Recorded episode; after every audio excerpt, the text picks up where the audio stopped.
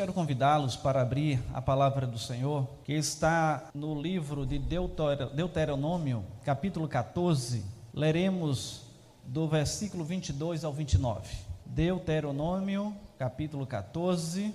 Capítulo 14, leremos do 22 ao 29. O texto diz assim, irmãos: Certamente darás os dízimos de todo o fruto das tuas sementes, que ano após ano se recolher do campo. E perante o Senhor teu Deus, no lugar que escolher para ali fazer habitar o seu nome, comerás os dízimos do teu cereal, do teu vinho, do teu azeite, e os primogênitos das tuas vacas e das tuas ovelhas, para que aprendais a temer o Senhor teu Deus todos os dias. Quando o caminho te for cumprido demais, que os não possas levar por estar longe de ti o lugar que o Senhor teu Deus escolher para ali pôr o seu nome, quando o Senhor teu Deus te tiver abençoado, então vende-os e leva o dinheiro na tua mão e vai ao lugar que o Senhor teu Deus escolher. Esse dinheiro dá-lo-ás por tudo o que deseja a tua alma por vacas ou ovelhas, ou vinho, ou bebida forte, ou qualquer coisa que te pedir a tua alma. Come-o ali perante o Senhor teu Deus, e te alegrarás tu e a tua casa. Porém, não desampararás o levita que está dentro da tua cidade, pois não tem parte nem herança contigo. Ao fim de cada três anos, tirarás todos os dízimos do fruto do terceiro ano e os recolherás na tua cidade. Então virão o levita pois não tem parte nem herança contigo, o estrangeiro, o órfão e a viúva que estão dentro da tua cidade, e comerão e se fartarão, para que o seu teu Deus te abençoe em todas as obras que as tuas mãos fizerem.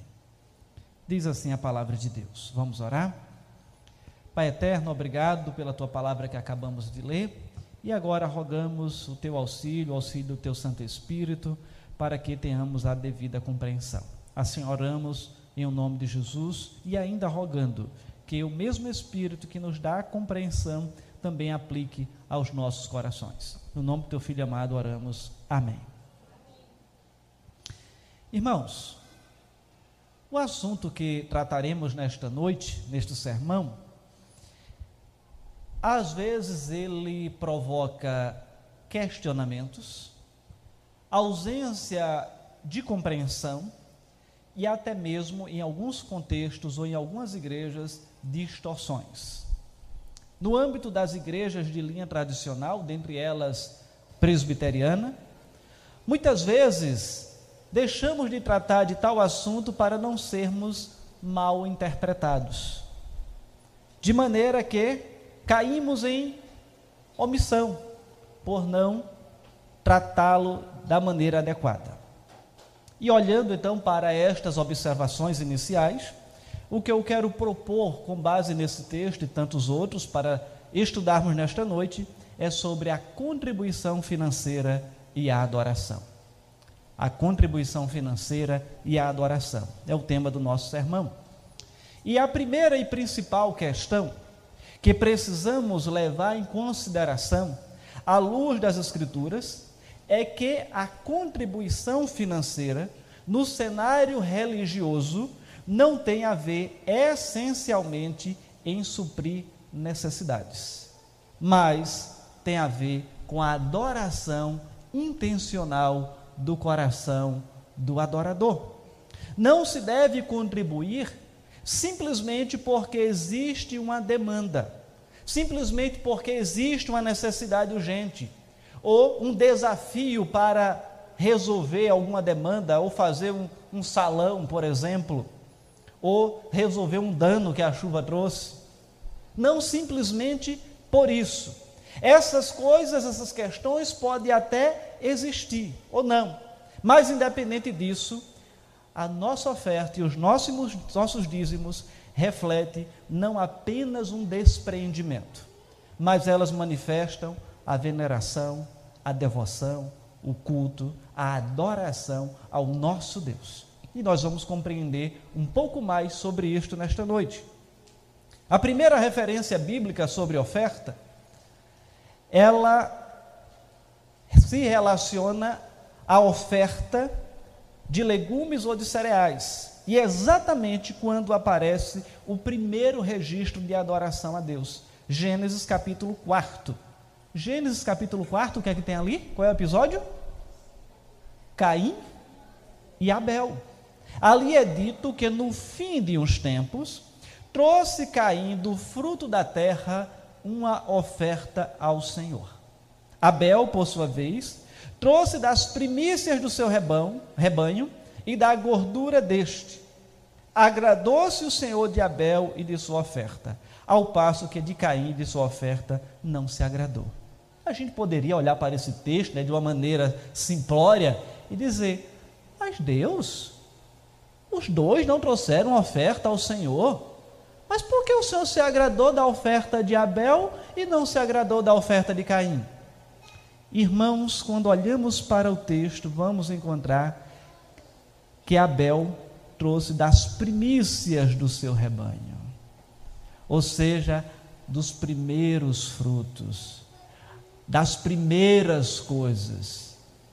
E o princípio que temos aqui é que Caim trouxe do que sobrou. Isso não era prioridade para ele. E isso manifestava não apenas a mera adoração, mas isso expressava o que estava no coração do adorador. Antes de Deus aceitar a oferta, ele aceita o adorador. E a oferta ali era uma representação do que estava no coração do adorador. E é aquilo até que Ellen falou aqui, é a motivação do coração. É aquilo que nós vimos na escola dominical hoje, que nós falamos muito sobre isso. É a motivação do coração. E é num contexto de adoração a Deus que Abel oferece o mais excelente culto de que Caim. Quando vamos para o texto de Hebreus, carta aos Hebreus, capítulo 11, abra comigo.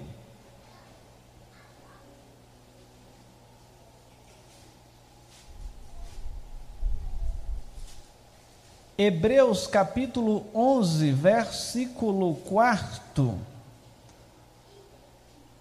É interessante como o Novo Testamento ele vai clareando o entendimento de muitas coisas que não estão tão claras no Antigo Testamento. Diz o texto: pela fé, Abel ofereceu a Deus mais excelente sacrifício do que Caim, pelo qual obteve testemunho de ser justo, tendo a aprovação de Deus quanto às suas ofertas. E por meio dela também, mesmo depois de morto, ainda fala ou seja, o testemunho dele é o princípio dele. Então, o coração de Abel estava ali inclinado para adorar o Senhor verdadeiramente, e isso estava refletindo naquilo que ele estava entregando ao Senhor. Afinal, o culto ele é para Deus. Ele deve ser adorado, ele deve ser glorificado, é ele que deve ser agradado. E a contribuição ela foi aceita porque a adoração de Abel foi aceita diante de Deus. Deus se agradou de Abel e depois se agradou da sua oferta. A fé de Abel o levou a agir assim. E a oferta, conforme já dito, ela tem relação com a adoração. As primeiras referências bíblicas à palavra dízimo na Bíblia elas estão registradas antes mesmo da lei de Moisés, da lei mosaica. Também ocorre no contexto de adoração, lá no tempo mais primitivo, com os patriarcas Abraão e com Jacó. E neste período, Abraão entregou o dízimo de tudo a Melquisedeque. Gênesis 14, 20. E é preciso contextualizar esse ato de Abraão para entregar o dízimo. No capítulo 13, versículos 14 e 15, Deus promete a Abraão a terra de Canaã e ele ali levanta um altar de adoração ao Senhor. Então já vemos o registro da adoração aqui, lá no versículo 18, que é quando ele faz esse altar de adoração. No 14, no capítulo seguinte, essa promessa do Senhor ali é dar a terra a Canaã, ou melhor, a Abraão, a terra de Canaã, a Abraão. Ela é ameaçada pelos reis que tomam Sodoma e Gomorra e levam seu sobrinho Ló para o cativeiro. Mas ali Abraão vai lutar contra aqueles reis naquela batalha e Deus então lhe dá a vitória e ele resgata o seu sobrinho, todos os seus bens, toda a sua família, todos os seus empregados, todo o povo que estava com ele e ainda traz como escravo o povo dos seus inimigos e os bens dos seus inimigos, trazendo, diz o texto, um grande despojo. E Melquisedeque agora o encontra e o abençoa e Abraão lhe dá o dízimo de tudo, como a resposta de adoração e reconhecimento de que tudo pertence a Deus. Logo em seguida, Abraão ele é testado ali na sua fé, pela proposta do rei de Sodoma, lhe oferecendo ficar com os despojos de guerra. E ele responde com juramento ao Senhor, dizendo ao rei: Não, eu não quero. Eu só quero o que pertenceu aos soldados, o que o, os rapazes estão se alimentando aqui, e o que eu já entreguei de dízimo ao Senhor, mas eu não quero que depois você fique falando que eu enriqueci às custas de vocês e devolve o que pertencia a eles. E o que é que Abraão faz? Nesse ato aqui, ele desenvolve um ato de adoração, quando ele reconhece que foi Deus que lhe deu a vitória, foi Deus que lhe deu condição para resgatar todos os bens e seres humanos, bens materiais e capital humano. E ele, ao fazer isso, ele devolve o dízimo do que teria como despojo, porque Deus tinha dado nas mãos dele, entrega a Deus em adoração e depois devolve o saldo para os que eram os seus donos, digamos assim. Portanto, pode-se concluir que a entrega de dízimo por parte de Abraão foi um ato de adoração àquele que possui todas as coisas. No capítulo seguinte, o Senhor ratifica, reafirma a aliança segundo as promessas feitas no capítulo 13, da qual Abraão deu testemunho da fé, dando dízimo, especificando o seu plano glorioso de redenção em Cristo. Assim, o dízimo ele está inserido na perspectiva da aliança, na mensagem de que Deus tudo possui. E a, e a conexão que é feita aqui nesse texto com Cristo é justamente como é o Quisedeque, que ele ali ele recebe como sacerdote do Deus Altíssimo ali o dízimo e depois lá no Novo Testamento é feito o link apontando que ele era uma espécie de Cristo, ou seja, algo que já representava Cristo ali no Antigo Testamento, mas que ia apontar para o que se concretizaria em perfeição no Novo Testamento. Desta maneira, vai se conectando os elos da aliança, ou seja, Deus ali, ele vai é, ratificando as suas promessas que são feitas em dados tempos. E quando olhamos na sequência, vamos encontrar a segunda citação bíblica sobre dízimo, que aparece alguns anos depois, foi quando Jacó, ele fez um voto de dar a Deus o dízimo de tudo que viesse a possuir em sua jornada. Isso está em Gênesis 28, 22. Na fuga do seu irmão, ele fugindo do seu irmão, no caminho a Padarã, no local em que ele passou a chamar Betel, que é tido como casa de Deus, seria ali o significado.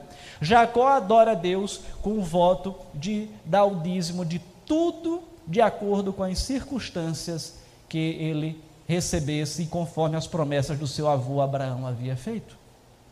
Dessa maneira, nestas duas citações, pode-se concluir que a entrega do dízimo fazia parte da religiosidade dos patriarcas da era da, de, da época de Israel, e isso é transliterado para a época da cristandade.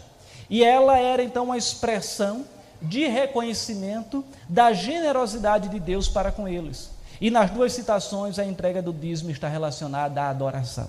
e não meramente para satisfazer uma necessidade. De maneira que quando eu faço isso, e a gente reserva um momento do culto para isso, dentro da nossa liturgia, é porque é um ato de adoração. Não é mais uma etapa de uma programação. É um ato de adoração e por isso que a gente reserva esse momento para isso. O dízimo na lei de Moisés seria o nosso terceiro aspecto. Vamos então entender que no período em que Deus se revela a Moisés, dando-lhe a lei, a Torá, os livros, os primeiros cinco livros da Bíblia, havia então as antigas práticas de devoção patriarcal receberem um peso normativo de lei divina, ou seja, aquilo que já era praticado no dia a dia pelos chamados patriarcas, eles agora têm isso legalizado, instituído em uma lei para que o povo de Israel pudesse continuar cumprindo e não esquecessem desses preceitos.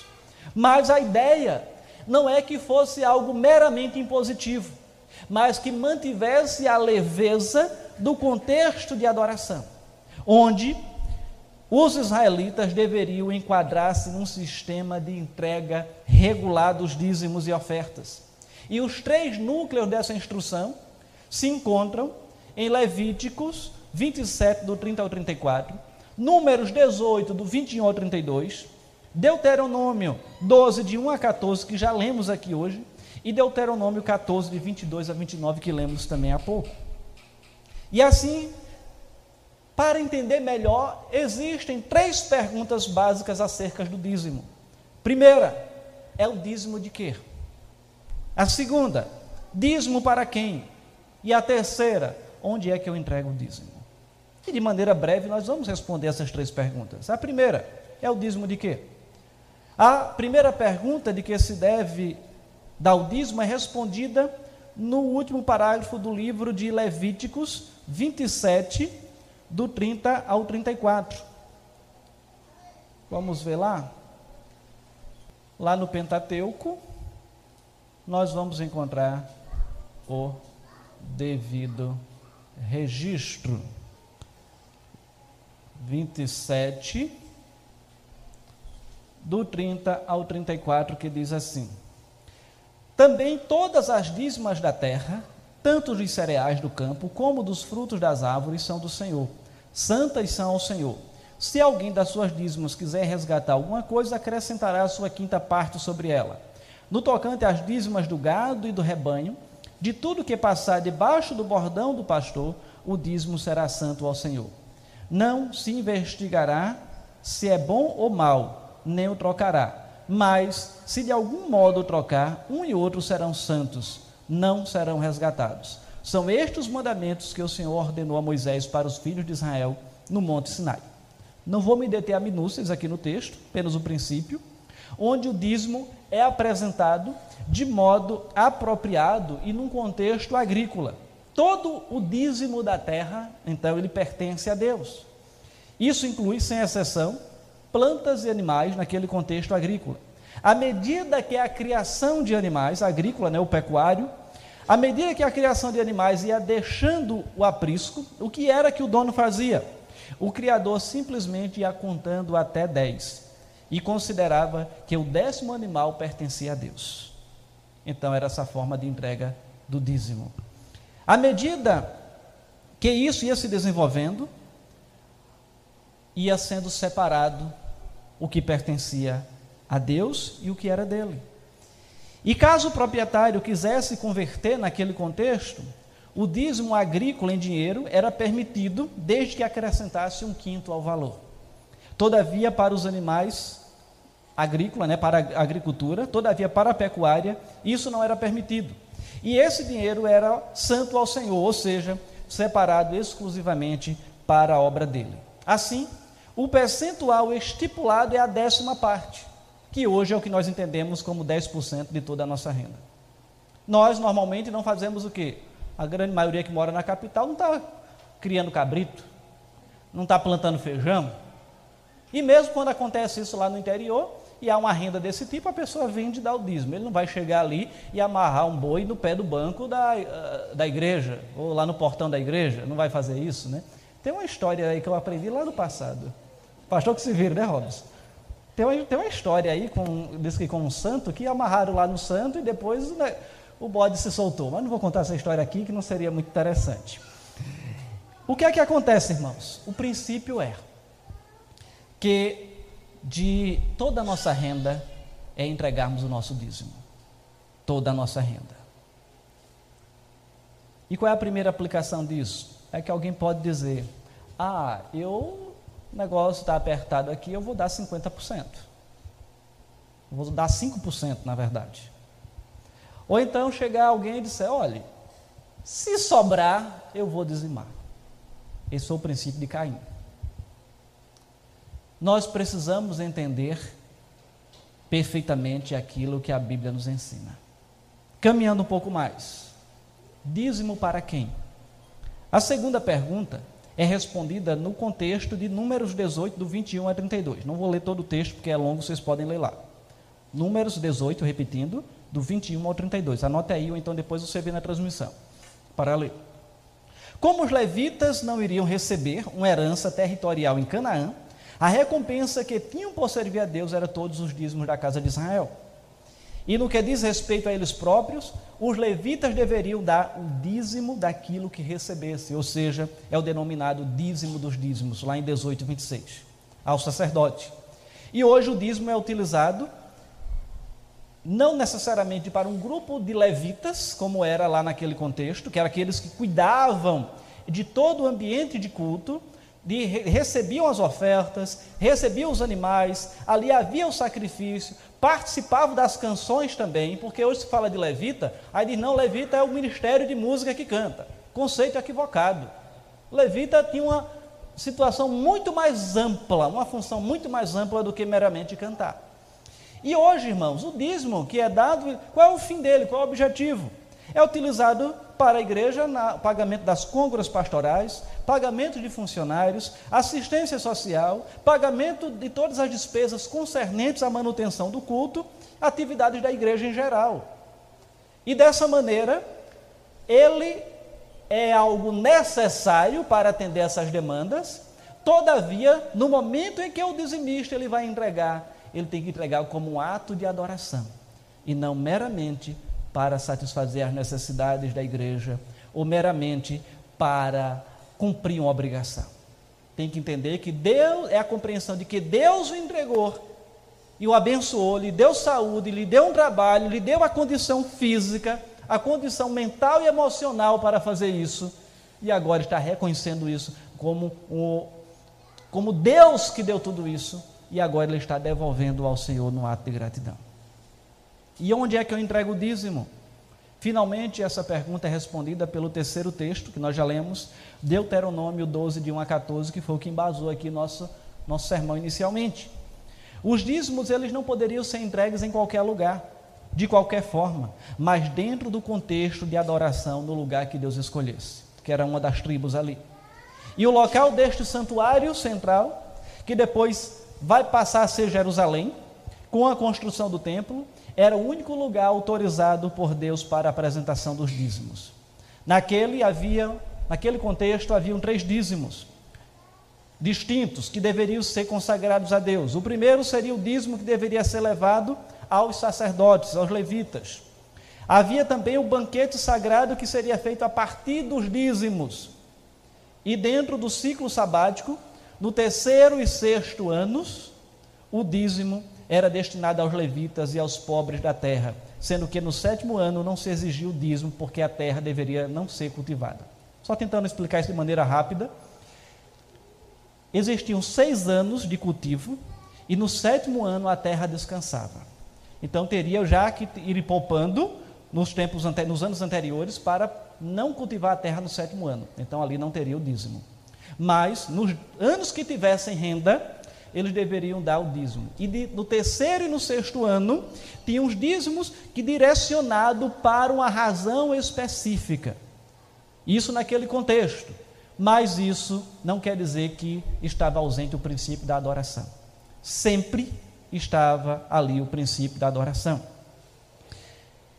E eram dízimos santos ao Senhor. A entrega dos dízimos era tão central na vida da nação de Israel que Neemias então a restituiu, tão logo o povo foi liberto do cativeiro babilônico. Isso está lá em Neemias 13, do 10 ao 14. E a desobediência dessa prática, de acordo com o profeta Malaquias, equivalia ao pecado de roubar a Deus, e o povo seria repreendido e até punido por não fazê-lo. Isso está em Malaquias 3, do 6 ao 12, e em um momento ou outro a gente utiliza esse texto aqui para o momento do ofertório. E em épocas de intensa idolatria, o que era que acontecia? Os israelitas entregavam seus dízimos aos ídolos em cultos pagãos, multiplicando assim suas transgressões diante do Senhor. E por essa razão, toda reforma religiosa, todo despertamento religioso espiritual em Israel incluía a restauração da prática da entrega dos dízimos, como aconteceu na época de Ezequias e de Neemias. De Ezequias, 2 Crônicas 31, de 10 a 11, e Neemias, capítulo 13. E assim, a época apropriada, os dízimos eram recolhidos em depósitos, que no tempo de Neemias eram chamados as câmaras do tesouro, conforme Neemias 10, 38. E é importante observar que a restauração da prática nacional, ou seja, de Israel, da entrega dos dízimos, era recebida com grande alegria por parte do povo, pois expressava o comprometimento deste povo para com a adoração verdadeira e genuína a Deus. E do que vimos até aqui, podemos então extrair alguns princípios sobre aquela contribuição da lei de Moisés. Primeiro, o povo deveria entregar o dízimo como um reconhecimento de que o dízimo pertencia ao Senhor. E assim, como a vida de cada israelita estava nas mãos do Senhor, mesmo que esteja evidente que o propósito dos dízimos era também o sustento dos levitas e do santuário, mas ali era um reconhecimento de que tudo vinha de Deus. E, além disso, os dízimos também eram destinados a auxiliar os necessitados, especialmente os estrangeiros, órfão e viúva, então tinha essa função social também ali. E podemos, do ponto de vista divino, entender que o dízimo, ele também jamais teve como objetivo ser um fardo pesado, um encargo que o povo tinha que optar e assim contribuir. Afinal, tudo aquilo que alguém, pertence, que alguém tem pertence a Deus, conforme dito antes, porque foi Deus que deu a condição para que tenhamos e pelo prisma humano, do ponto de vista humano, tem uma aplicação comunitária do relacionamento pactual do povo de Deus. Os levitas que estavam a serviço de Deus e não exerciam atividades comerciais eram os beneficiários diretos dos dízimos. E, portanto, havia uma interrelação. Ou seja, era a obra de Deus sendo feita aqui na terra com aquela contribuição, mas, por outro lado, era também o dizimista adorando a Deus num ato de reconhecimento que tudo vinha de Deus. E olhando para tudo isso, em termos de aplicação, eu gostaria só de pontuar mais alguma, algumas questões aqui rápidas. Primeiro, o dizimista, ele deve de fato entender que tudo vem de Deus, que tudo pertence a Deus, e ele é apenas um mordomo, é um administrador. Segundo, segunda aplicação, o dizimista ele tem que entender, o cristão ele tem que entender que o dízimo é um ato de adoração, em reconhecimento a que tudo que se tem foi da providência de Deus em sua vida. Terceiro, conforme a instrução bíblica, o percentual a ser entregue é de 10% da renda do dizimista. Quarto, o local a ser entregue em ato de culto, em ato de culto na igreja. O que não impede, até por uma questão de segurança, de você fazer um pix ou depositar na conta da igreja, como alguns irmãos fazem. Mas em seu coração, no ato de culto, que você possa externar a sua gratidão e reconhecer que tudo vem de Deus. Ah, temos aqui um momento de de entregar nossos dízimos e ofertas é quando você chega e diz: Senhor, na sua oração particular no seu coração, eu já lhe devolvi, eu já entreguei, mas eu estou aqui nesse ato reconhecendo que tudo vem do Senhor e eu quero te adorar com o que eu já fiz. Portanto, isso nos leva a entender o que? Que não há autorização bíblica para o dizimista administrar o seu dízimo, deixando de entregar na igreja. O que é que isso significa, irmãos? É que tem muitas pessoas no momento de catástrofe como esse que diz: "Ah, eu não vou dizimar não, vou comprar cesta básica e vou distribuir". A Bíblia não está autorizando você, o cristão, a fazer isso. Você dizima na igreja e a igreja administra e pode até atender essas pessoas. Mas o dízimo, ele não pode ser administrado, ele não pode ser negociado, ele precisa ser devolvido. E além disso, a oferta, conforme até o presbítero Edilson diz aqui, é um ato voluntário. O dízimo é uma obediência ao que a palavra de Deus nos ensina. Quando eu estou aqui ofertando, no culto de hoje, você separa um outro valor e você faz a sua oferta, você está contribuindo de maneira voluntária. Mas, quando dizimamos, nós estamos cumprindo um ato determinado pela palavra de Deus. De maneira que nós somos convidados a cumprir essas instruções. E isso repercutir em abençoar o reino de Deus, porque nós vamos ter condições de fazer muito mais coisas do que talvez temos feito até hoje.